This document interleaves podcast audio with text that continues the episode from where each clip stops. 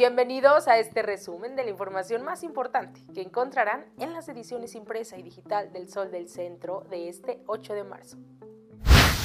Sin fecha determinada para comenzar con la inoculación a adultos mayores en la capital. Así lo ha confirmado la Secretaría de Bienestar a través de un comunicado emitido para contrarrestar la falsa información que circula respecto a las brigadas de vacunación contra el COVID-19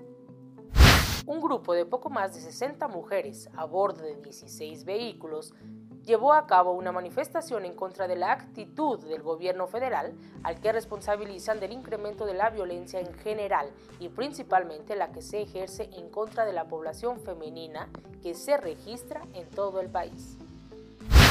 luego que una ciudadana aspirante a una candidatura para el municipio de Jesús María denunció ante el Tribunal Electoral del Estado de Aguascalientes ser víctima de dos personas, las cuales emitieron declaraciones misóginas que denigran su imagen como mujer.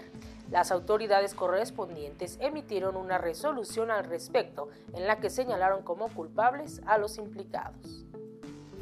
La Secretaría de Obras Públicas Municipales anunció que para el ejercicio 2021 se tiene previsto invertir 500 millones 297 mil 715 pesos en obra pública para continuar dotando de infraestructura urbana de vanguardia a todas las colonias y comunidades de la capital y seguir haciendo de Aguascalientes una de las mejores ciudades para vivir en México.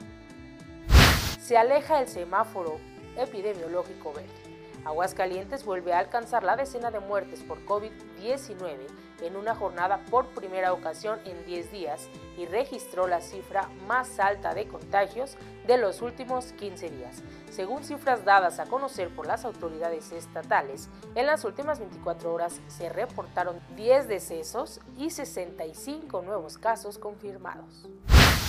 En información policiaca, Impresionante y fatal accidente se registró en la noche del sábado sobre la carretera 70 Oriente a la altura de la comunidad El Retoño, el cual dejó como saldo una persona fallecida y cinco lesionados, entre ellos un menor de cuatro años de edad.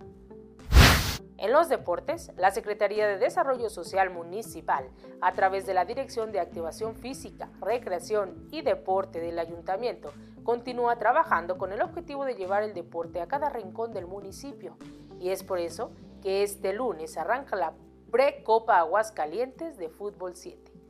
Síganos en nuestras redes sociales y para conocer el detalle de esta y mucha más información, no olviden adquirir las ediciones impresa y digital del Sol del Centro de este 8 de marzo.